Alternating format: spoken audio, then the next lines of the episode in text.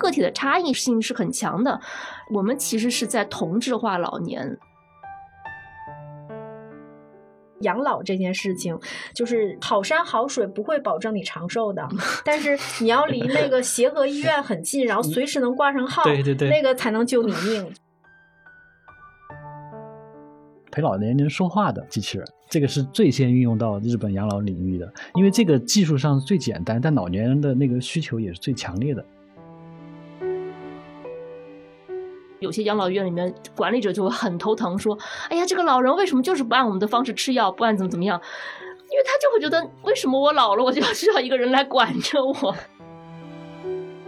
其实我们父母上一代人，他们的学习能力不差的。我每次回家，可能一年就回个两三次家了，每次回家就会看见我爸妈对手机的掌握好像又更精进了一点儿。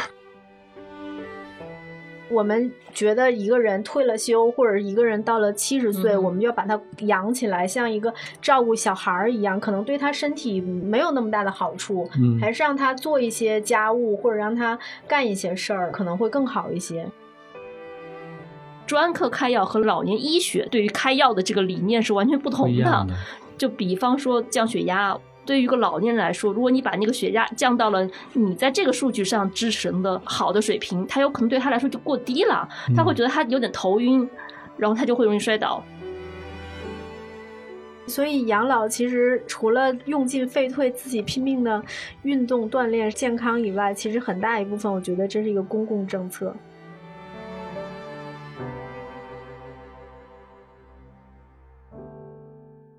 大家好，欢迎来到 Talk 三联，我是三联生活周刊的记者黄子毅。今天跟我一起的还有我的同事徐晶晶和杨璐，请两位跟大家打个招呼吧。大家好，我是徐晶晶。大家好，我是杨璐。嗯，我们这期封面的主题呢也叫规划老年，主要是养老的话题。然后徐晶晶是负责了一主文，包括上海一个负责议定监护的一个公证员的一个口述。然后我主要写的是日本的老龄化社会，包括日本的一些应对措施。杨璐是因为他是一个。呃，经验很丰富的社会记者，之前走访过一些养老的社区，也采访过很多相关的养老话题，所以这次把两位老师也请到了我们的录制的现场。呃，我想先问一下徐晶晶，为什么咱们这次会关注到养老话题呢？这个养老话题，其实我们前几年就曾经想写过。但是我们会有时候感觉，就是你进入一个话题的时候，你能写什么东西，跟你当时对这个话题的认识可能也有一定的关系。就那个时候会有种感觉，就是你好像写什么都会觉得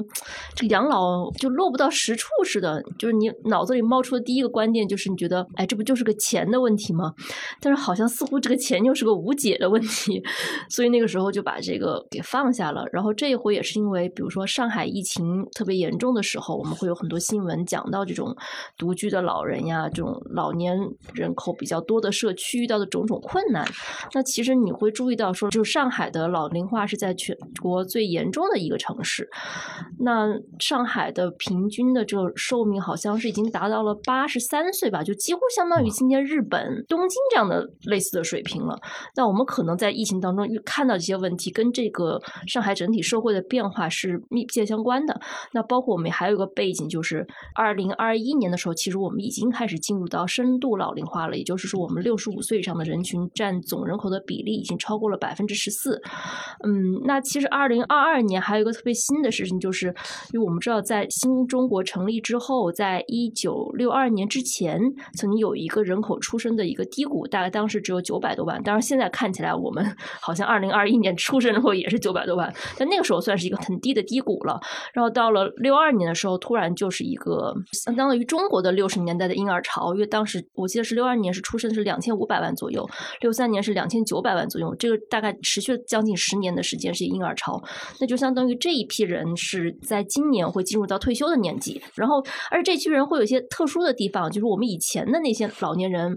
比方说我们的父母或者是我们的爷爷奶奶那一辈，就他们可能在另外一种社会环境中成长起来的，他们对于老年的预期可能会和这一代人不一样，因为想这一代人他几乎是成年的。时候中国刚刚要进入八十年代，也就是是进入改革开放以后，他的这个成年期是在改革开放以后成长起来的。就很多人其实是积累了相当的财富的，可以说是中国历史上最富有的一批老年人。那么他在进入老年之后，我相信他们对他们的老年生活的期望和需求会和以前的老年人也是不同的。那我想这个是我们想在今年做这样一个封面的一个背景。嗯，明白。呃，你刚刚也提到了，就是说之前咱们也想做一些养老的话题，但是其实写的时候发现很多会落不到实处。呃，那你这次在做这个养老封面的时候，你会怎么样选择自己切入的角度呢？因为你你开会的时候你也提到这个问话题很大，但最后你的主文的这个角度是怎么选择的？呃，首先一个就是我其实是看了挺多的最近两年出的这种关于长寿时代的这种书，就给我的启发还挺大的，包括我们怎么去理解这。这个老年的规划。包括对老年可能会需要有一些新的这种概念和认识，我觉得这个是一个很基础的东西。因为我以前会觉得啊，这是一个存钱的问题，但是你会觉得对于个人来说，存钱就是一个很难的事儿。你要去投资理财，那大家买了股票可能还亏损了，是吧？对。那然后就在看那个书的时候，我会意识到一些什么问题，就是可能我们在提老年的时候，本身就有一个很限制性的陈旧的这种想法。比方说，我跟医生去聊的时候，医生会告诉我说，这个老年阶段会分成这个健壮期，然后。衰弱期、失能期，最后到死亡，然后我就会自然而然的问他，我说：“我说那大概我们每个人会在平均在什么年龄会进入到几个不同的阶段？”他医生就说：“我们不会统计这样的数据的，因为这个数据对任何人都来说没有什么意义。因为一个老人可能六十五岁你都瘫痪了，你有可能八十岁你还可以爬长城，就这个个体的差异性是很强的。当时我就突然觉得，哎，我们其实是在同质化老年。”就我们脑子里的那个老年的印象，好像是有一个典型的东西在那儿，但是其实上它没有典型的。你会感觉啊，这次这个健壮到衰弱到失能的这个生命历程当中，首先每个阶段你的面对问题其实就是不一样的。那对于不同的人来说，那面对问题又是不一样的。所以我们在提 老年的时候，可能以前是太被困于那个头脑中固有的，但其实就不存在的那个典型老年的那个印象了。然后另外一个就是在读了书，包括。跟很多采访对象去聊的时候，你就会觉得，其实一开始我是会想说，我有没有可能按两个方面来写，比如说个人应该做什么样的准备，然后社会应该做什么样的准备。后来我发现这个问题之所以特别复杂、特别困难，就是你几乎提不出来任何一个东西是单方面的社会里面的某一个元素去做准备就可以了的。比方说我们说这个健康的问题。你说这是医生需要准备的吗？医生确实需要去丰富很多的医学上的理念和新的知识、新的治疗手段，但是医生管不了很多东西。医生自己就会说，说医学能管到的是百分之八，然后生活习惯管到的是百分之六十。那你想，至少你个人这方面就有很大一块儿，那医学这方面有很大一块儿。然后，而且医学这方面，除了医生，还有配套的康复等等一系列的东西。那还有一部分是什么？社会环境，社会环境为什么重要？也是我在做这个稿子的时候给我自己科普的一个内容吧。比如说，医生会说说，我们现在老说健康老龄化，什么叫健康老龄化？健康这两个字不是说你没有病我就要你健康，也不是说你自己的这个身体状况怎么样就能完全决定你的健康状况。比方说，你其实我们年轻的时候就很体会到啊，你眼睛近视了，那我戴一个近近视眼镜。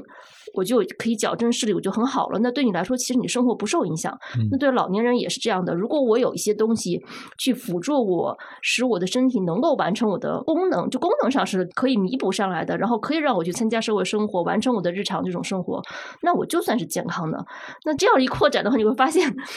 那其他的方面可以做的事情其实是很多很多的。对。那最后我其实还是主要是按照一个不同的这种老年的生命历程当中遇到的主要的问题和矛盾，那哪些？方面是可以去针对它做出改进，可以让老年生活变得更好，这样一个思路去结构我的这个整体的报道的。嗯，这也是一个读者可能非常关心的视角，就对读者最有用的视角，对吧？您刚刚说那个百分之六十其实都是跟我们的生活习惯有关。我知道杨璐这可能是我们单位 这两年来对这两年来生活习惯最好的一位记者。那关于养老，你你自己有哪些观察？他是这样的，因为我我前两天刚好看了一本书，其实那本书是从那个空间和经济的。角度来讲城市的。然后他那本书就是讲说，就是一个人的收入其实是跟你的简历没有什么关系，跟你在哪个城市工作是有关系的。就是大约是一个经济学家吧，他来讲。然后，但是那本书里面其实就提到，就是在这种收入高的城市、收入高的社区，其实他的人均寿命也是很高的。我觉得很大程度上就在于，就是收入高的人，可能他的生活习惯会更健康一些，这点特别重要。比如说，他可能不吸烟，呃，然后他可能运动，然后他吃的东西可能没有那么高热量，然后脑力劳动也脑力劳动又多。对对对，我觉得这一点确实是挺重要的，因为我姥姥和奶奶都是老年痴呆症嘛，我会觉得我自己深有体会的一点，因为我姥姥和奶奶都是那种，就是他们俩是二十年代。一九二零年代出生的人，然后其实他没有受过很好的教育，就我奶奶不识字，然后姥姥是识字的，但是他肯定也没有什么动脑的那种脑力劳动的东西。然后他到年纪大了之后，你会发现他的大脑是退化的，然后再加上我们东北就是吃东西就是高油高盐，所以你发现就是东北的人得心血管疾病的、糖尿病的人特别多。心血管疾病、糖尿病，再加上受教育的程度低，就是老年痴。痴呆呃特别高发的一些因素，就是失能，那危险因素，危险嘛，对吧？然后你如果要是这样，你到老年你就特别容易，可能你七十多岁就已经失能了。但是比如说我去的那个，我之前我忘了因为什么采访，但是我去过泰康燕园，就是给泰康燕园说一下，就是泰康燕园里面的老人，你会觉得说我他们可能都八九十岁了，但是那个里面住了大量的就是清华北大，就是我们国家各个。个领域的老专家，国之重器。对对对，就是当时去的时候，你会觉得说，哎呀，我们以后采访可能就是好多采访可以找专家，就常住在那儿，常住那儿的 就行，反正他们都住在那儿。对对对，大约是那样。但是你你会觉得，其实他们跟我姥姥和奶奶的那个年纪是差不多的，但是他们的身体条件是比我姥姥和奶奶好很多的。然后，因为他们那个泰康，他们一楼有舞蹈教室嘛，老教授们就跳芭蕾。舞什么的，就是年纪很大了，然后包括他们在一起就是聊天呢，因为他们是各个领域的专家嘛，然后他们可以在一起互相聊一下各自 各自的领域，好像应该可以搞一些什么兴趣活动，然后反正反正随便一个人就出来讲，他们是可以自己来开课的，就是他们是的园区里面特别网红的一个老奶奶，就是以前清华的梁思成的学生，哇，她是因为老了之后就对宋词特别感兴趣，然后她最开始是在他们社区里面开课，然后。她那个备课就写了十万字，然后后来就疫情期间，她就上网去直播她的那个宋词课，现在还出了本书。对呀，钱理群不是也住那儿吗？对吧？所以他们每一个人站出来都可以讲课，然后可以互相学习，就是那种状态，确实我觉得对人的健康是很有用的。嗯，因为我看徐晶晶的那个主文里，其实也写到了泰康的这个养老社区，但是因为防疫的原因，你其实没有去到那个社区内部。啊，杨璐是因为之前的采访有幸去到了这个社区，但是在我们。这个录播课这个预热的时候，你说如果换你，你但你其实是不会选择住在那个社区里的，这是为什么呢？就是是这样的，我那个社区，我觉得有一部分人会非常喜欢，因为它有一些是公寓，有一些是自己的，就是你也可以像住在有点像酒店式公寓，然后但是你也有些地方呢，也是像你自己家一样，就相当于跟你买了一个两居室的房子是一模一样的。但是它好在里面都进行了适老化的改造，我觉得适老化的改造非常重要。嗯，就是它。它的那个地都是很软的，但是又不滑，因为老年人是非常怕跌跤的。他房间里面的那个卫生间也是那种就是不会滑的，然后还有门要比我们家里面的门要宽一些，因为那个轮椅可以进出嘛。就是所有适老化的改造特别重要。我看了那个之后，我在想，我以后老的时候要把家里重新装修一下，就是按照那个东西去装。我去参观了他们一个样板房，就那个适老化改造，给我印象最深刻的是他们那个。样板房里面那个茶几，就我们平时的茶几，可能你不会见到，就它的茶几周围绕着那个快到茶几边的时候有一圈凹槽。为什么要那个凹槽呢？就是因为你不小心把杯子的水打翻之后，水不会直接流到地上。地上对，因为老人会很容易滑倒。对它，它特别细致。然后尤尤其是像我们，就我们之前没有接触过这一块了，你去看了之后，你不会想到这一 点，然 后你觉得特别震惊。对对对，就是这一点是特别好的。然后还有就是他们有食堂，然后如果老老年人不爱做饭的话，就可以在他的食堂吃。我在那儿食堂还吃了饭，我觉得还做的也不错。对，而且食堂的椅子是后面的一椅子腿是没有轮子，但是前面是有轮子的。因为你提椅子的时候会前面的着地，这样你就可以很轻松把椅子把椅子对，就是他想的都特别周到，然后食堂的饭菜也不错，就是这些都是很好的。所以我说有一部分人是会非常喜欢那个地方。对，我不去住呢，是因为我这个人就不喜欢 过集体生活，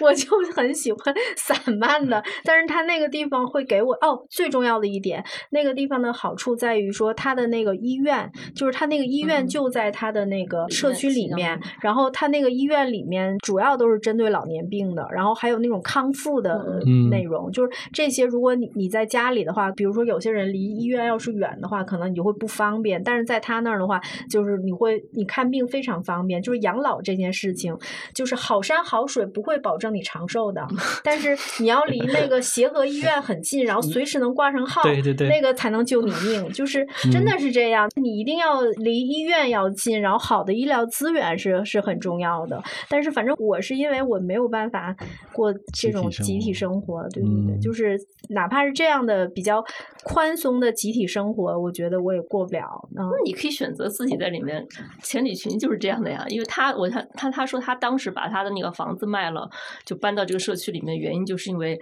他觉得这个吃饭啊什么的都有人帮他安排了，他不用自己做啊什么的，就是日常生活的打理少了很多你需要操心的东西，然后他就觉得他。他的他当时他的夫人是那种喜欢社交的，喜欢去干什么的，他夫人就可以去干这些事情，他就可以自己待在家里面写书就可以了。嗯，然后写了很多书，才思如泉涌。没有，他好像是写了十四本吧，住在里面之后。但是我觉得我不行，我不能住在这种整齐划一的地方，就是大家都一样。我我觉得关键问题就是你说这个一样，就是他他其实那个模板就是这种所谓的活力老人，他们的这个称法叫活力老人区的这个模板，其实就是美国。我的六十年代的那个太阳城的那个模板，那个模板就是他最开始在亚利桑那州做了一个度假村，就各种设施，然后包括给你提供各种，也是这样的，就是我相当于在那买了一套房，但是我可以参加各种兴趣活动啊，然后有各种娱乐设施啊，然后这样的一个模式，就当时这个模式出来很创新，就是因为它提供了一种，就以前会觉得养老。和福利院是联系在一起的，嗯啊，后来我明白，他出来之后，大家就知道，哦，原来我不是说我老了去福利院，我其实可以过一个非常享受的生活，有各种休闲娱乐的生活在里面。然后，包括六十年代时候，美国那一批老年人是有钱的，所以他们有办法去接受这样的一个模式。那现在相当于可能过了。这么多年之后，我们国家到了这样一个阶段，会有一批老年人有经济实力、有需求去住进这样一个养老院里就是三里屯旁边不是有个养老院吗？就在我们书店旁边。是吗？对，我觉得如果住那儿，我愿意。那就是你还社区养老是吧？就是我会觉得住在那儿，每天能看见各种各样的人。嗯，对，就然后其实就是对太阳城那个模式有一种反思，就是觉得它有两个问题。第一个问题。就是它还是消费为主的嘛，就是还是希望你进去就是享受的，你把你的退休时光默认为是你过去几十年辛苦工作的这样一个最后的犒赏，是吧？明白 然后，但是这个消费有个问题就在于，我记得在太阳城建立的时候，好像美国人的人均寿命是六十九岁吧？哦。然后，比如说到现在，你如果延长到七十九岁、八十九岁。如果你一直住在这个里面，你要在那你之前的钱足够支撑你那么长的消费吗？这是一个很现实的问题。还有一个就是。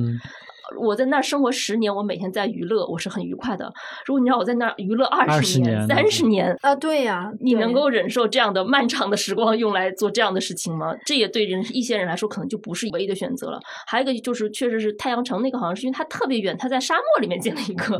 所以就它几乎和外面的设施是非常隔绝的。那比如到泰康，他会强调说，说我建在了一个就是离北京市中心可能只有一个小时车程的地方，周围还没有完全脱离我这个。城市的环境什么之类的，但是你还是会觉得相对来说，它还是一个比较独立的社区环境，就和你在一个社区里面，就是你说那种每天就在家门口坐着看各种各样的人来来往往那种，可能又还是不太一样。嗯，所以我当时就会觉得，我坚信有一批人会非常喜欢那样的，对对。但是我也会觉得，这绝对不是所有老年人都，一是经济上未必能够承担，二是我真的是不太喜欢那样的环境，包括。他们也会有管家跟我说说，他们因为他们每个老人进来之后会有三个月的适应期，就他们会帮助这个老人去适应到这个社区里面来。你有很多时候你适不适应，就是你能不能在这个社区找到你的社会关系的位置嘛？比如说他们会去帮老人开发他有什么样的特长，可以跟哪个社团或者他自己单独哪怕拉一个队伍都行，就想尽方法就让他去能够加入到这个社区的关系里面。但是也会有老人，我真的是三个月我就是没办法融入进去，可能我就是因为我的邻居都太高知了。然后我不是一个大学毕业生，我就是觉得没办法跟他们 对那个平起平坐，社恐。对对对对对，也确实会有这样的情况出现。所以我觉得，就像我刚才说的一样，就是没有一个典型的老人，就是你也不能说我们一说好像啊什么样的养老方式是理想的，好像就存在一种理想的养老方式，其实根本就不每个人其实是不一样的，对是。是吧？嗯，反正我想有喜欢的人会很喜欢，就是那个地方，你去了的话。嗯，刚刚徐晶晶提了一点，就是过去养老院它其实在美国人的概念跟福利院比较像。其实我感觉在我们国内养老院这个概念，其实现在也没有很大的普及。因为我这次采访了一个在日本的养老院，他们叫养老设施里边做护工的那个中国人，他就说中日两国的养老的那个理念其实差距非常大的。日本人会把入住在养老院或养老设施里边当成一个正常的现象，他们就不把养老院叫养老院，叫养老设施，因为养老院这个称呼好像就是默认了你老人要被抛弃了才给才给你扔在这个院子里，所以他们叫养老设施。日本人把入住养老设施是当做一个正常的现象，但是中国人还是会觉得你好像会被抛弃了或者什么的，你无处可去了，所以你才进这个呃养老院怎么的。泰康这个肯定算一个特例哈，因为它算是一个比较高知的高端的一个养老的社区或者养老院也好。在国内其他的养老院，普通的养老院，你们你们有去过吗？它到底是一个什么样的现状？因为你看上海疫情的时候，也爆出了一些啊养老院集体感染，甚至看湖南什么养老院什么诈骗啊，这些都都还这些新闻也有。其实包括泰康，他们管家也跟我说，就是也会有老人来不适应的一个感觉，就是。其实这是一个心理，就是一个观念上的一个根深蒂固的东西，就是他觉得他自己就应该跟子女住在一起。就有的老人，哪怕他子女觉得哦，我能够花那么多的钱把你送到中国最好的养老的社区里面，这可能已经是我能够做到最好的那个了。我觉得我很体贴了，但是老人心里就是过不去，就觉得我就愿意在我们家住着，你哪怕把我送到天堂皇宫里去，我都不开心，我就是不愿意在家里面。对，我觉得一个首先这是一个观念的问题。那可能日本社会他习惯了一个机构性养老的这样的。一个，他可能因为太长时间在这个老龄化社会里面，大家慢慢的不得不慢慢内化为我们就接受了这样一个方式。嗯，然后还有一个就是包括养老院这个问题，说实话，我是看到有一本书讲到这个养老院是。包括在英国的养老院里面，这种护工虐待老人的情况也是非常常见的，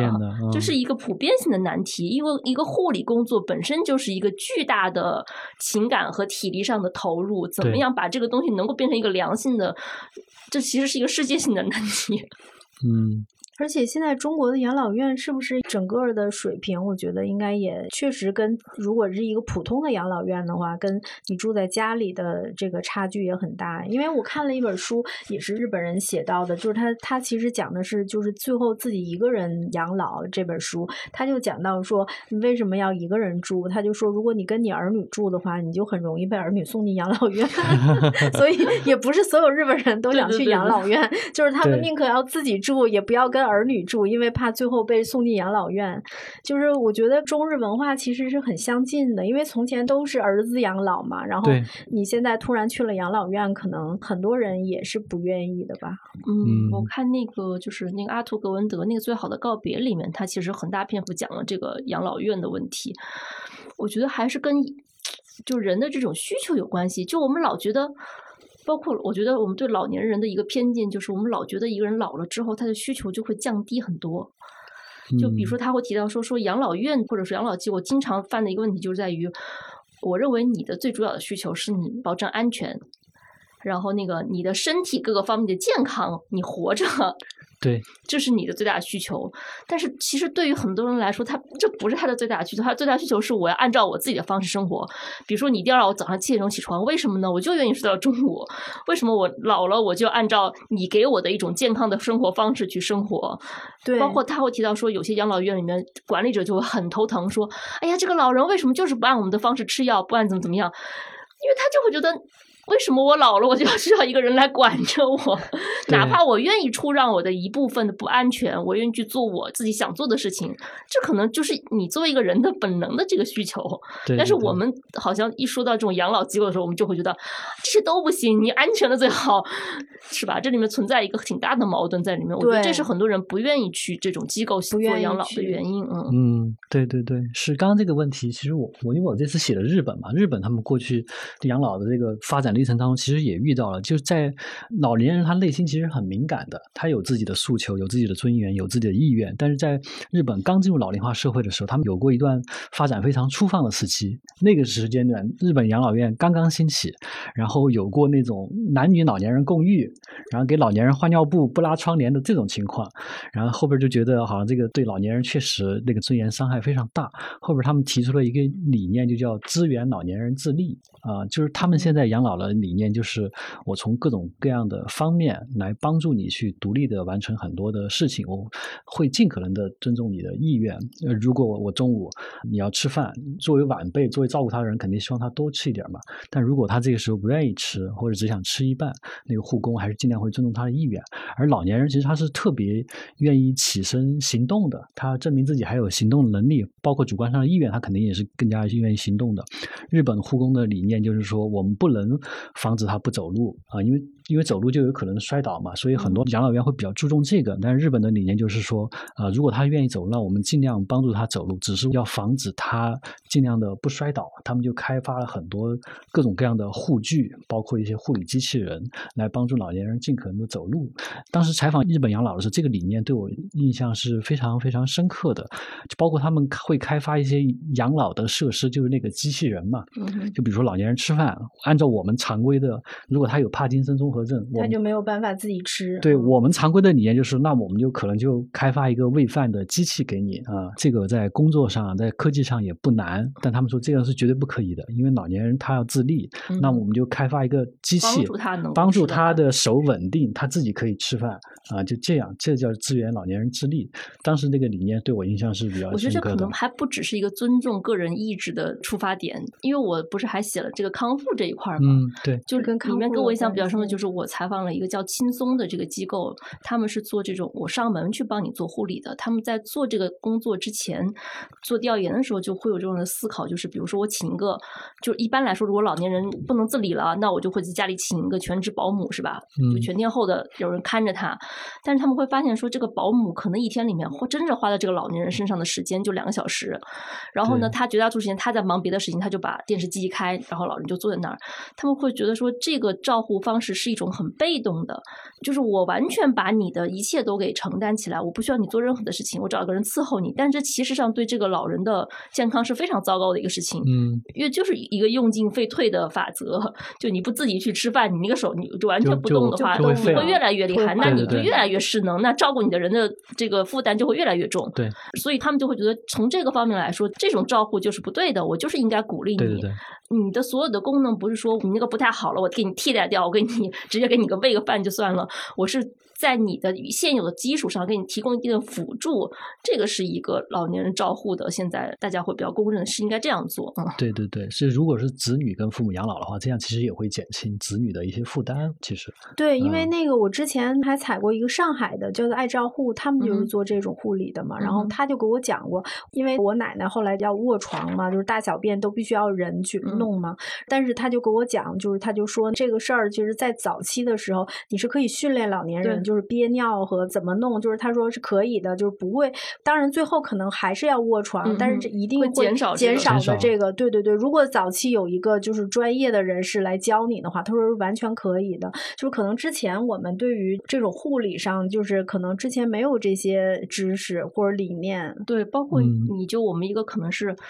就是比如说，个人对养老有什么样的认识？我觉得挺重要的。除了钱之外，你挺重要，你还是需要对这些东西有一些理解。就我可能会在老年的时候，或者我的父母在老了之后，他们会遇到什么样的风险？然后，如果一旦出现了这样问题，我可以去寻找什么样的资源来帮助？我觉得这个还是挺重要的。因为，比如说康复这一块，我觉得我们可能国内。普及的就。挺少，挺少的。包括我这回采访的时候，他们提到说，说是老年人的这个髋关节骨折，因为以前都是觉得啊，那么大了八九十岁了，你就保守治疗吧，保守治疗无非就让你在床上躺着。但是我们如果做过手术的人，一定有深有感触，就是一个人哪怕你很年轻很健康，你在床上躺了三天，你是下不来床的。嗯，你下来床的时候是需要人搀着你，你根本就站不起来，或者根本就没法走路。那你想，一个老人漫长的躺在床上，他迅速的就就退化，就退化了。退化了。我记得好像是说，就是普遍的髋关节骨折的老人，在一年内去世的几率好像是四分之一吧。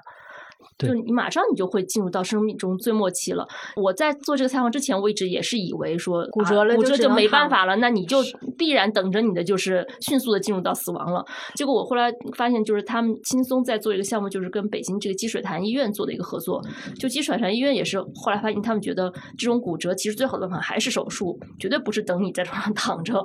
那个。然后他们就是相当于跟他们医院的老年科做了一个那种多学科的这种合作，就一个老人来了，我马上给他。评估他能不能做手术，如果他不合适的话，我马上去给他做干预的手段，让他达到做手术的这个标准。他们现在好像是百分之七十多的老人是四十八小时以内我就可以给你做手术，然后你在医院里面做完手术，我就给你上康复的，不会让你一直躺在那儿不动，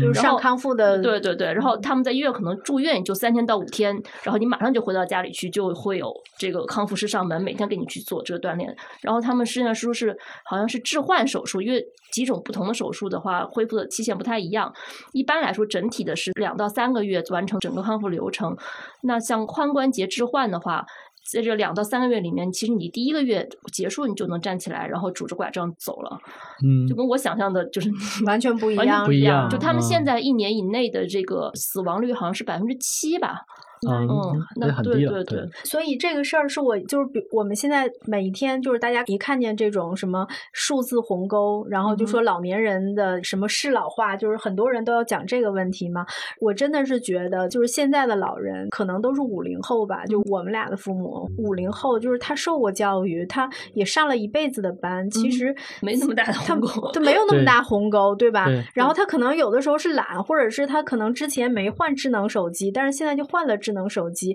我觉得其实是鼓励他们去学习，就是鼓励他们继续跟这个社会融入这个社会，而不是告诉他们说你是老年了要给你让座，或者说那个你可以用一个替代的方法，你不用学这个东西。我觉得其实不应该是这样的。嗯，对对，这样我们负担也会小一点。其实我们那个父母上一代人，他们学习能力不差的。对呀，他学习能力不差呀。就是我看大家说，因为北京现在的医院都是高度自动化嘛，然后就有人。就说说，那你这样老年人怎么办？就是所有人都会讲这个话。你就只要你讲到这些公共设施非常智能，然后别人就会给你讲老人怎么办。但是事实上，就是你去教他一次或者教他两次，他就会了嘛。会了之后，他自己也觉得很方便嘛，对吧？我觉得，与其我们去想老人怎么办，其实不如就是耐心的教一下就好了。比如那个买东西也是，就是网购啊什么的，我觉得没什么难度。他。他很容易就学会了，因为别人总说什么老人怎么办，然后那个这个东西老人怎么办，所以我爸也学会了说这个话。他觉得这个东西很烦的时候，他就说老人怎么办，然后我就说那你学一下嘛，我就让他自己学一下，不要把自己当一个老人，就是他还是他只要学一下，他还是可以的。我觉得这一点其实挺重要的，包括他们对于很多事儿的判断呢什么的，就是还是让他们自己参与到当中去比较好。对对对，除了别糊里糊涂的买理财。糊里糊涂的买保健品，别的都可以，我觉得。对对对，但是他们他们老就是买理财，或者经常陷入一些诈骗的风暴，其实也跟老年人这个内心的需求有关。但他们的，我觉得像康复这些，对他们的物理方面、生理方面的照顾，应该算是挺重要的吧。但另一方面，他们的心理上的需求，好像我们好像平时没怎么关注得到。我是指我们这个社会什么？因为我这次采访那个日本的那个介护嘛，养老介护。呃，采访了他们的一些护工，但是还有一块就是，呃，他们会用很多科技的手段，就护理机器人来做日本的养老。你会想象不到，日本第一个被开发出来的护理机器人是什么机器人？就是陪伴机器人，陪老年人说话的机器人。这个是最先运用到日本养老领域的，因为因为这个技术上最简单，但老年人的那个需求也是最强烈的这一点，我我当时觉得印象还挺深刻。反正中国也有做这种的，对，中国也有，中国后边自然源处理就可以做嘛。嗯，对。因为我也是采访王淮南，他以前是做宝宝树的，嗯。然后他那个时候说，他就说他第一次创业的时候做宝宝树是那种属于一个顿悟做宝宝树，因为他有一回坐在他们那个楼的大堂里面，他就在想说。说哎呀，这个我回国这么多年了，发现北京和纽约也没啥区别，就大家 住一栋楼，对门也不认识。然后这时候就有两个妈妈推着那个婴儿车从他那边过去，然后这两个妈妈就聊起来了，就想哎，好像只有两个妈妈才会在互相陌生的情况下迅速的聊起来，因为你只要问一句说，哎，你孩子多大，在哪儿生的，他们两个就马上可以打得很火热。所以他就想到说我做一个线上社区干这个事儿。然后他现在做那个养老的品牌的时候，他其实很想做这种老。老年的互联网社交啊，这个不是挺好？对，因为他会观察到说这种孤独感，因为你想，本来人老了，你的活动范围就会减少，那你活动范围小，你的社交圈子就势必会减小，他就会觉得，那其实为什么互联网不能去做一点跟老年人社交的关系？因为我们现在，比如他就会想说，这个 B 站是完全跟年轻人去那个什么的。他就会觉得，比如像抖音还是快手里面说特别火的一个频道叫老电影，就一个片子就会有二十多万的那个浏览量。说那谁在看？那肯定是老年人在看啊。那你为什么不能搞一个老年人的 B 站？嗯，我在一个虚拟的场景里面，我们一块下棋或者怎么样？有没有这种可能性，让他的这种社交生活 能够好一些？嗯，对，我觉得老年人的这个还挺重要的。对。所以那个泰康那个社区还挺，对啊，它是一个社区嘛，集体活动，所以老年人不会感到他们有共同的话题，然后他们都出自中国的那么几个学校，对 对，我我对老年人这个孤独感印象最深的一次，就有一次去天津采访那个癌症疼痛，癌症疼痛的稿子，当时医生就给我介绍一个老奶奶，说她那个肺癌，因为在用药物控制，说她控制的还可以，比较好，让我跟她聊一聊。这个老奶奶就拉着我聊了好久好久，把他们家长里短什么都给我聊了，然后最后加了一句啊，我更能跟你聊天，我真开心。然后他让我印象最深的一个细节就是他这个肺癌是怎么发现的？就他平时在家，他儿子什么的都在外边工作啊，然后他也是当年的那个三线建设的，从四川那边回到天津的，在本地的关系可能没有那么牢固。然后他就晚年的时候就特别孤单，然后他排遣孤单的一个方式就是每天出门坐公交车。老年卡不要钱嘛，从终点站坐到起点，然后就从坐起点坐到终点，这样反复坐，反复坐，直到有一天坐公交车上，发现自己这个胸腔那个肺部突然有一点疼痛。然后去医院检查，才查出来是肺癌。我这个我当时细节我印象太深了啊！天哪，一个人得孤独到什么程度，在天天去坐公交车，就终点坐到起点，起点坐到终点，是好几个来回。当时王海南说他们做这个老年的项目的时候，他们就会找老年人做这个焦点访谈。我就问他说：“那焦点访谈的时候，你会觉得他们很孤独吗？”他说：“你想想，一个大周日、大周末的，然后我就给那么点钱，他们就愿意来这里待两个小时，散会了还不走，还在这唠嗑，你就知道他们很很孤独，是吗？”对对对，包括去年。有一波那个吉林的疫情嘛，不是从一个老年养生馆里边爆发出来的嘛？呃，然后当时带着一个新记者做了一个稿子，啊，一个老年人跟我们讲为什么他要去那个养生馆，就觉得那个养生馆那个年轻人对他们特别热情啊，对他们特别好，愿意跟他们唠嗑，然后也有很多老年人可以认识、可以社交什么的。对，其实他们的精神需求也蛮强烈的，我觉得。嗯，但我不知道我们到老了的时候也会这样吗？我觉得会吧，我觉得还是有可能。那那我们家就还是有两个比较奇葩的老人，就是我北京的两个亲戚，他们俩还蛮好玩的。就是他们两个人其实是因为属于亲家关系吧，就是两个老太太就认识了。他们退休之后就合租了一个房子作为他们俩的工作室，然后这两个老太太就各自创作，然后一个老太太写小说，然后。一个老太太就是写各种各样的东西，然后因为这两个人都是我亲戚嘛，就是比如说我要去看他们的时候，其实他们嗯不太愿意我去看他们，他们就会讲说那个你工作也很忙，然后我们工作也很忙，你不用来看我。一开始我觉得这只是客气，后来发现不是不是客气，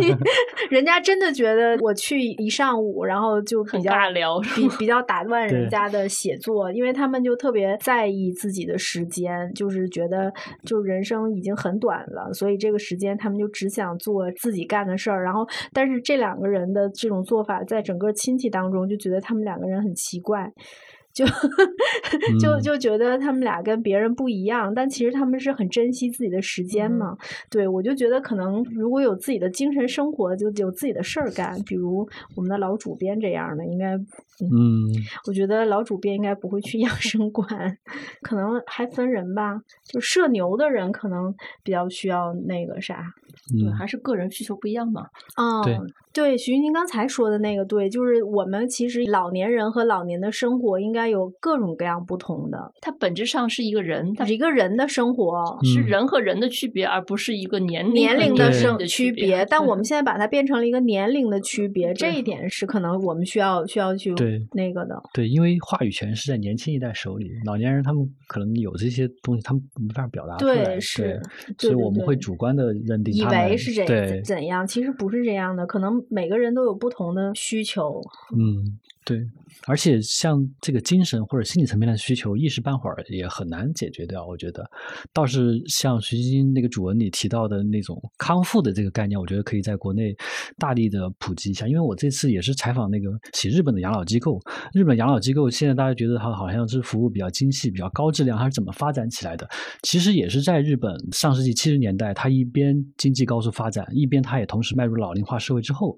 才开始发展起来的。因为那会儿日本很多老年人开始。有钱了嘛？但另一方面，他们也开始老了，这他们身体开始生病了。但这个时候，他们就发现好像自己没有地方可去，只有频繁的往返家里和医院。嗯然后就造成了日本当时医疗资源非常紧张，就医疗资源挤兑。就他们一个小病，他们就去医院，没有一个就是介于家和医院中间的这样一个康复的一个空间。明白。让他们来做这些小病的理疗啊，或者身体上的一些康复治愈什么的。我觉得这个好像在国内目前。也面临着同样的状况。我们本来康复在国内就是很稀缺的资源，因为我里面提到一个人，她是她婆婆脑卒中，然后需要康复，她最开始是去找了北京的一家就特别专业的康复的医院去，就是她当时一七年的时候去问，那住院要四万块钱一个月，而且她找了熟人还住不上，要排队。她后来去了之后，她觉得她不能把她婆婆送那儿去，因为她发现就里面环境其实非常的，就不是特别适合一个老年人去住，就是因为她可能所有不同的情况。她都会让你在一个地方去做康复，因为他实在是资源太紧张了，然后所有的项目几乎都要排队和预约，你才能做得上。然后她觉得她婆婆当时在那个疾病的情况下，她已经精神状况很不好，就她那种很焦虑的那种状态下，你把她送到一个这样的地方来，她会更加的焦焦虑和痛苦。所以他后来把他送到另外一家医院去了。就是本身这个康复医院这个资源就很紧缺了。你说我要想在家里面去做康复的话，那可能很多人也不知道说我。真的能去找人去我家里面帮我做，对。所以我觉得养老确实是一个，就是呃，我们。等于说，从一个空白，现在在开始，包括他们轻松最开始说做这个上门的康复时候，就是很多人打电话回来问说：“哎，你们那儿有全职保姆吗？” 大家的理解还是我找一个人来把我这个老人给照顾起来就可以了。对对对对，然后他们那个创始人就说：“说一开始我们的接线员就会直接说我们没有，我们不不是做这个的。”后来他就说：“说你去问问他们，他们到底想干什么？因为很多人他没有想象力，说我到底要找一个什么样的人？我虽然有急迫的需求，但是我说不出来我要找什。”什么？但你其实去问他的时候，会发现他其实要的不是这个。不过我跟他们的一个那个康复师聊，我觉得他那个例子给我印象挺深刻的，就说他服务的一对老人，这个老爷子是九十多岁，老太太八十多岁，就他们俩独居。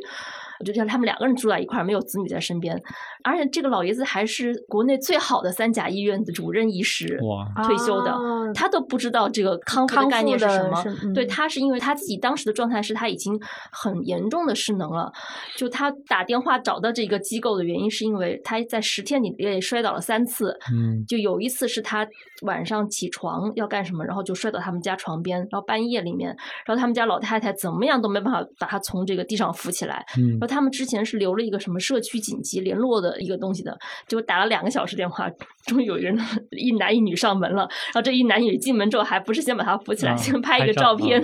留下档案，证明我们来过一对对对，然后他他就觉得，就他在心理上、自尊上非常受不了，然后又觉得我地上躺了两个小时了，最后得到的是这样一个结果。他就说，他说他打电话去找那个轻松的时候就说，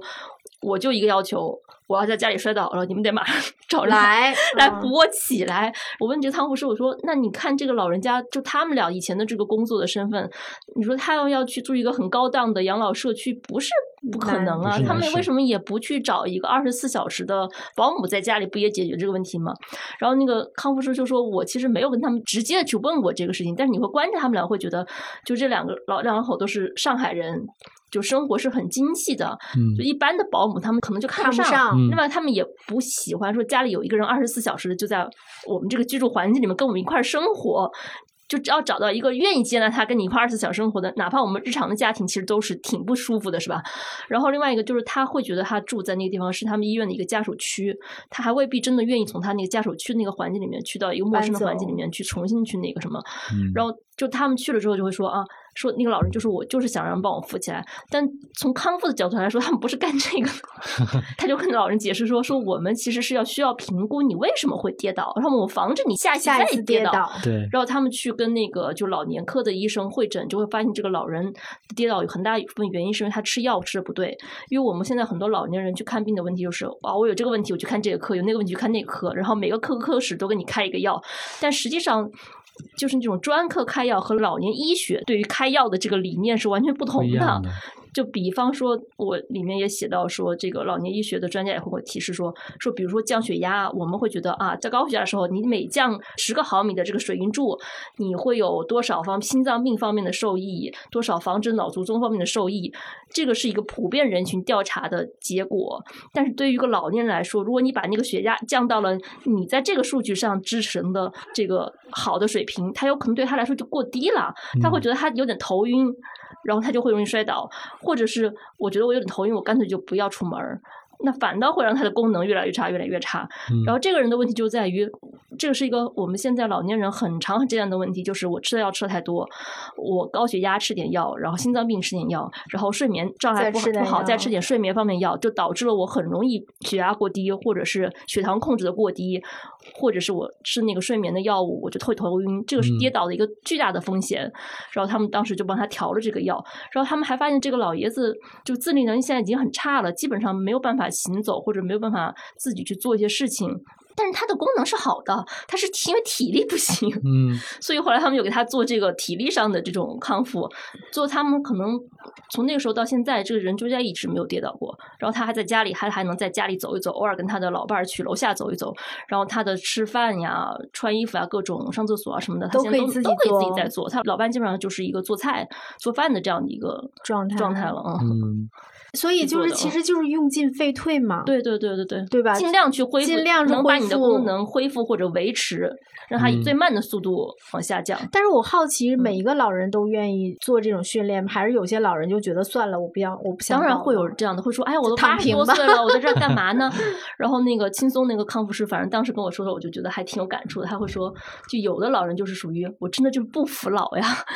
就他那个动作，他其实在他的那个状态下，他就不应该再做了。但他会觉得，我就要把那个花盆搬起来，就一定要搞对对，一定要去跟这个自然规律去抗衡。”有的人就是，哎呀，我都八十岁了，我还干这个干啥？然后我当时当时就有一个感觉，就是对于个人来说，对于老年就特别像那个。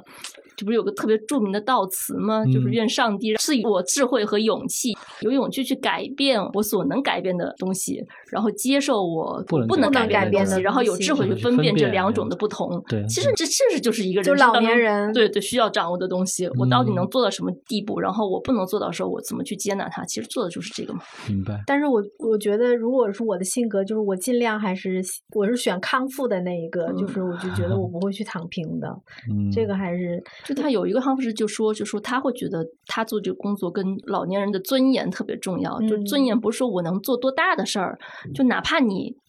从不能吃饭到能吃饭，这就是一个巨大的进步。对，对你的个人的这种意识来说，就是一个巨大的进步和成功。他们会给怎么说呢？就是比如说，有些老人是不愿意的，有些老人是愿意康复的，就是他们会说服那些不愿意康复的老人吗？你只能说让他在一个时间内，他体会到了这个好处，他有可能他就愿意，对对对对，嗯，对。反正我我是觉得，就是我们是要尊老敬老，但是我们不能说因为他是老人，我们就要就怎么怎么样他把他养起来。对，所以这样对他养老这个说法，现在很多这一方面的 专家对人是反对的，你就不应该用养老来定义这个事儿。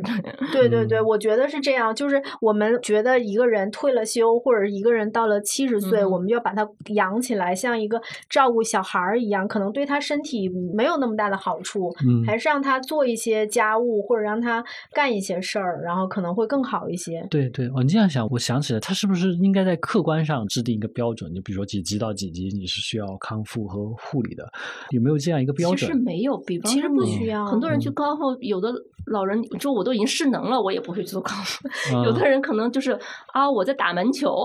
然后我的手的某个地方，我觉得哎，它影响了我打门球了。对，我想打得好，我去做康复也可以啊。是，这是一个很个人，包括你做康复，他们很重要的一个理念就是，我得问这个人他最想恢复的东西是什么。嗯，他们就康复师可能觉得，我觉得你行走是最重要的，我觉得你这个你应该第一个解决。那可能这个老人就会觉得我想吃饭。我要自己吃饭，这对我来说是重要的。就所有的康复者都会必须非常明确说，这个人他到底想干什么。嗯嗯，明白。就是我们可以把它理解成私教，就是你到底要瘦哪 里？减脂还是增肌？你到底对你到底要干嘛？是吧？对对对。其实就是让你人的身体无限接近健康嘛，就是。健康的目的就是为了能让你按你想象的生活生活，对对，就这是一个最大的前提。对，年轻时候你可能需要一个私教，老了的时候你需要一个康复师，所以康复师行业大有前景，大家可以考虑一下。对对对对对，我也觉得，就是整个养老这个行业里面的很多职业，应该未来都是大有前景。对，而且很稀缺。对，是这次采访就是日本的养老嘛？日本它一方面老龄化，一方面少子化，就劳动力大幅减。少首当其冲的一个就是建筑行业，第二个就养老护理行业。啊，然后日本的解决方式就是引入很多外籍的护工去日本学养老护理，然后其中就有很多的中国人，东北特别多，采访采访好几个都是东北的，他们都想的都是我在日本学学习工作累积经验，等中国哪一天需要了，他们需要他们就回来。然后很多人想的是呃回来我在中国我办一个养老设施养老院这样。哦，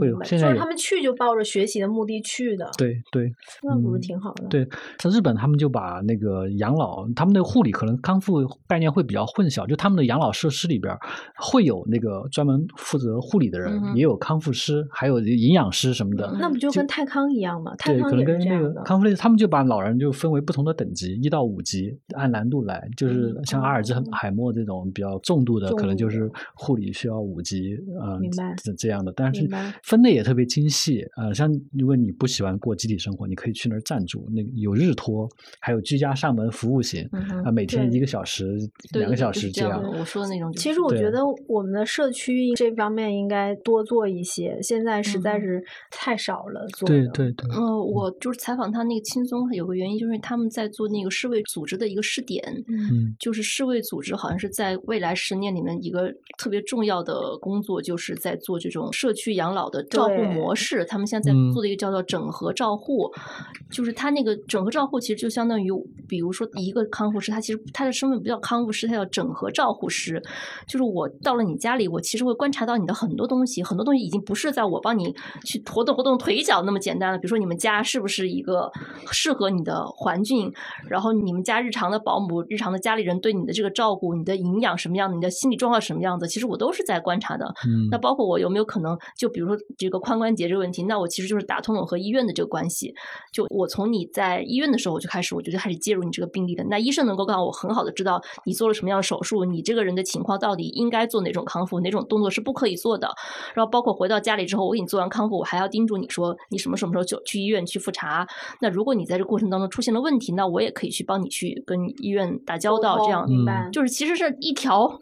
整个所有东西有人去帮你打包的去做。然后他们跟社会组织这个合作呢，还要把它更往前端一点，就是他们以前做的可能是啊。你已经失能了，然后打电话找到我们这里，跟世卫组织这个就是他们会自己去做筛查，嗯，筛出你在未来一年里面失能失智的风险很高的人，那我从你还没有开始治的时候，我就开始去你家里去给你做这些东西了，嗯，然后看你的。对照和这个对照组的这个关系是怎么样子？看我这个有没有效果？他们好像其实干预只做了半年吧，就目前没有出一个具体的这种就是研究报告出来。就他们现在的看的效果还是挺明显的。嗯嗯，其实这些都特别有用，因为这些的话就减轻了很多子女要做的事儿。子女又不专业，对我就是在又不懂。就在采访里面特别印象深刻，就是他们说现在中国老人从失能到死亡的这个平均年限是八点三年。对，就现在所有的在做的这些老年医学的。最重要的一个工作就是我把这个年限尽可能的去缩短。就他们就是，比如说你的老年的这个功能就是一个，我尽可能从健壮开始慢慢慢慢慢慢慢慢慢下滑，然后突然到你的身体确实是整个身体的机能衰弱到了一定程度之后，你可能遇到一个打击事件之后，你马上很短的时间内就下滑到最低点，就是得到死亡了。但是我们现在情况可能就是你下滑的还比较快，然后 最后那个很差的状况又延续了很长很长一段时间。对对对对，这个是挺重要的。这个对我觉得。你如果有专业的这个的话，可能也会减轻一点子女的负担，因为以后的话就是一个独生子女要照顾，还有很多人以后不会有独生子女，嗯，这是一个很现实的问题。对对对对，这个是挺重要的。对对对对对，反正就是没有，就是以前都是养儿防老嘛，现在大家不是都接受了就是养儿不防老这对，包括很多人大家选择不婚不育的情况，或者是丁克的情况，都会面临都需要都需要这个问题。所以我后来就写了一个议定监护嘛，因为我觉得这是以后的一个特别重要的。对对对，然后那篇让人印象挺深刻的。对，刚刚提到那个社区养老，就是我在写这个选题之前，这大概几个月前就跟一些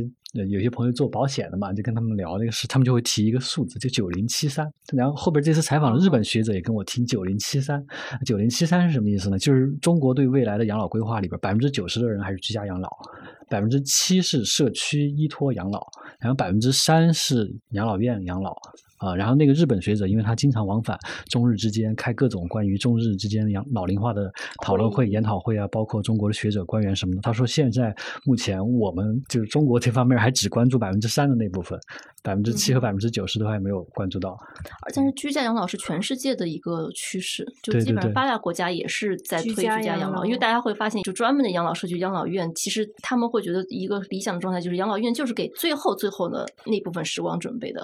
嗯，就是你真的需要一个人二十四小时的。哦，那你那个时候才会需要去做养老院，其他的时候你大部分都还是要居家，是吗？嗯，对。那居家就是你这些康复啊，你这些理念呢，你都需要吗？你知道养老院的话，你养老院都可以解决嘛？但是你要是在家的话，这些都得你自己做主嘛？因为如果你一个长时间在一个需要所有人去照顾你的环境里面，你在未来的老龄社会，你的劳动力也承担不了这个东西。对对对，你需要找这么多人去专门照顾那么多老那么多老人，对这个人力资源的成本。会非常的高。还有一个我很好奇，我不知道你们俩写的时候看没看，就是日本和比如说美国，他们到底的退休年龄是多大？日本是我写了，我忘记了，就七十岁之前，六十几岁到七十岁之前都是可以领退休金的，他们叫领退休金。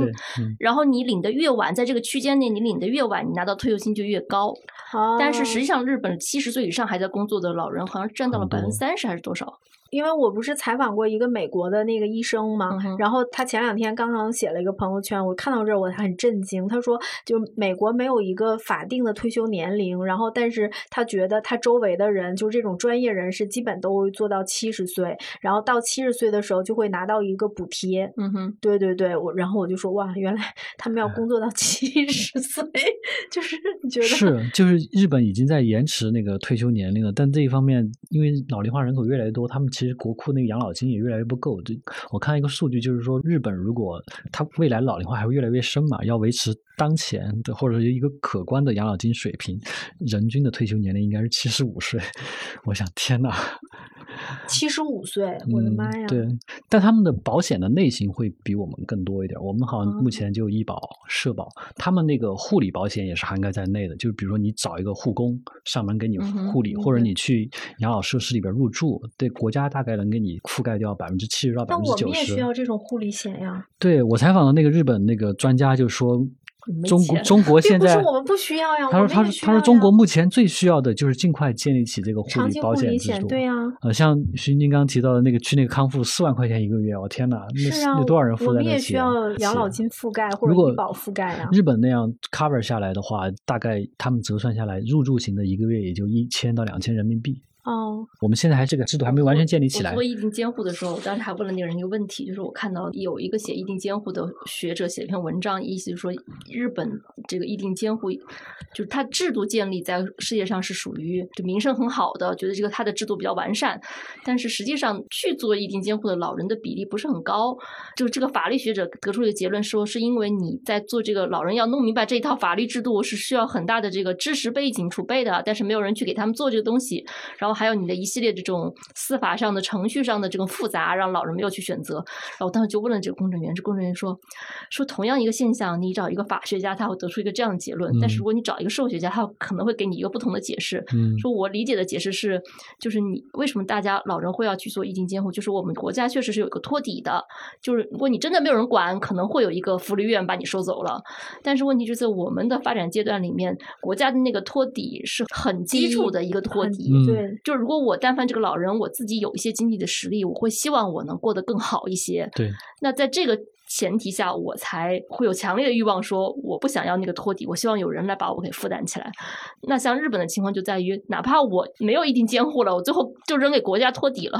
那个底也不是很低，就还是我能接受的。所以大家去做那个一定监护的动力，可能本身也就没有那么强烈了。对，嗯，明白，也是。所以养老其实除了用尽废退自己拼命的运动锻炼健康以外，其实很大一部分，我觉得这是一个公共政策。也不一定是公共政策，比如说很多那种是老化的设施，其实是一个消费品市场，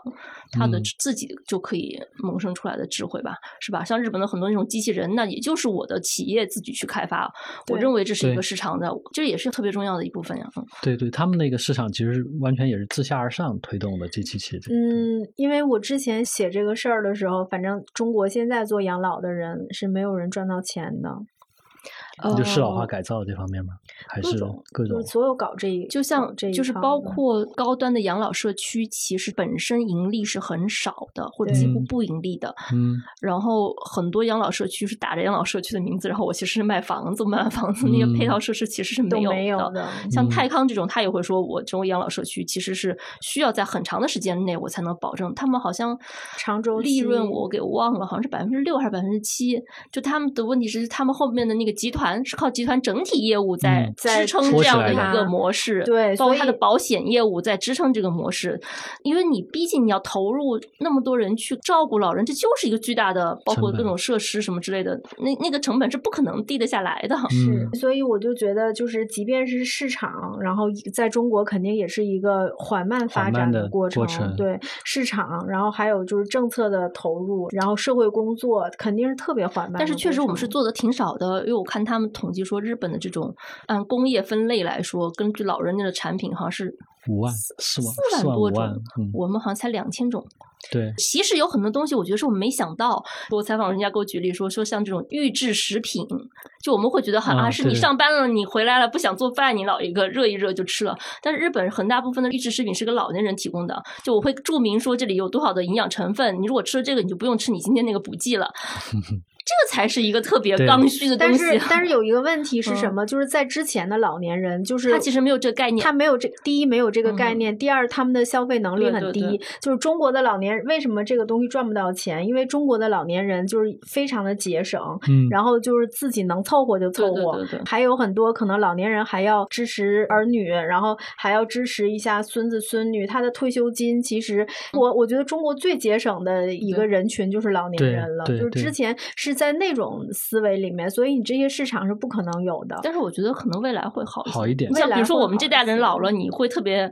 容忍自己过得很，那不会。但是但是，比如说六零后，就是我我是这样想的，就是六零后现在马上就要退休了嘛。对。但是呢，他们要给自己的儿女出买房的首付，我觉得他们也没有什么钱了，他们的钱包已经被首付掏空了。就是因为我不是写消费吗？大约好几年前，就大家就讲银发族，就是。就是说这个老年人什么老年人消费会很高，还有就是旅游会很大一部分是靠老年人支撑，就是旅游市场是有淡季的旅游行业也是靠老年人支撑的，但是在消费类，我觉得没到了高的那个的。对，就是你想想，所有老年人用的东西，那个就很便宜，因为因为他不愿意买贵的。对，我不采访人就说，我们现在做老年产品，其实做的就是消费降级 但是我觉得会比之前好，会比之前好，会比之前好一点，是因为他们一直以来的生活水平在那儿，它不会降的太多。但是你要说大家想象的那个，就是一波有钱人涌进来，涌进来，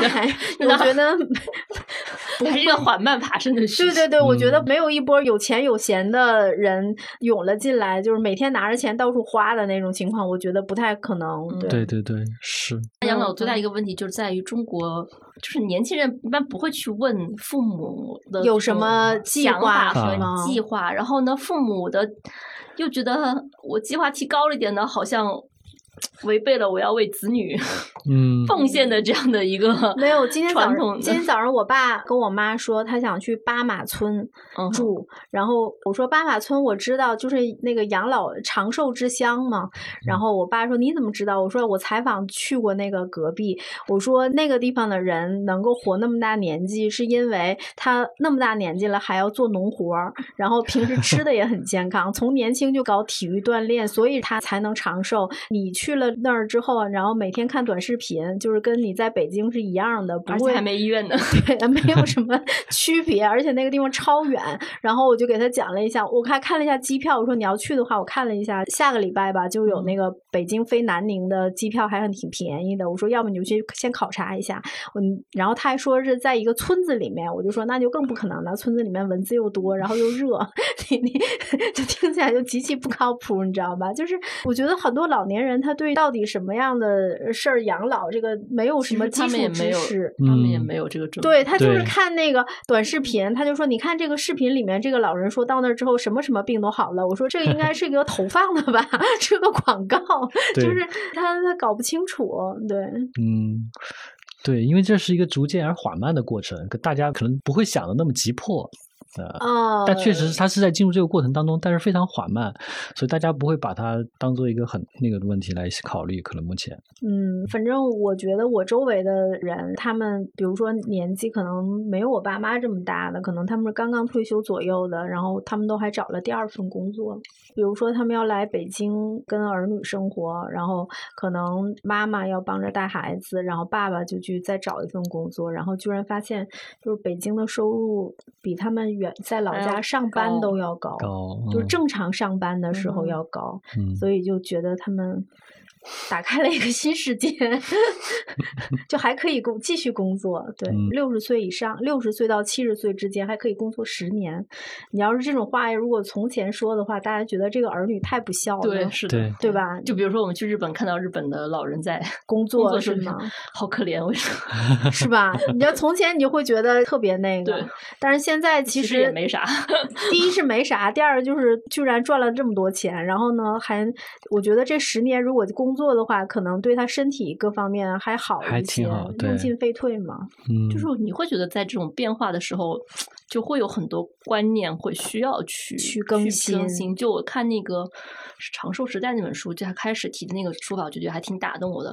他就说，就是我们现在这种状态很像工业革命的初期。就是工业革命初期是你改变了你的生产的这个结构、社会结构的，然后很多人要离开自己以前的这种村庄，进入到城市里面，你跟以前的这种家庭关系发生了割离，然后你要去做一些你自己以前从来没有做过的工作。就那个时候的整体的社会心态也是很焦虑的，因为你从来没有遇到过这样的事情。对，就他会说，那其实那个时候是科技的进步导致这个结果，但是这个科技进步的太快了之后，你他把这个叫做科技智慧，说你的科技智慧进步的太快，但是你的社会智慧。还没有跟上来的时候，你其实你的科技智慧不会让人觉得很满足、很幸福的。说你现在也是这个情况，就是你长寿本身是一件好的事情，最后造成的结果，也是你的科技智慧上升的特别快，然后我们其实，在心态上，在各个方面制度建设上，都还没有跟上这个科技进步的这个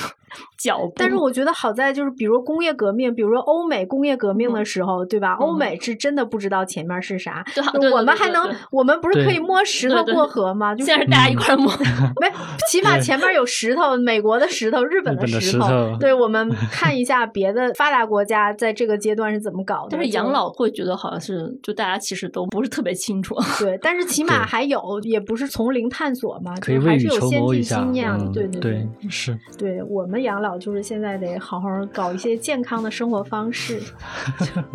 很重要。嗯，对，这个是最切实的。行，那我们今天的话题就先到这儿了，感谢两位老师给我们分享，我们下期节目再见。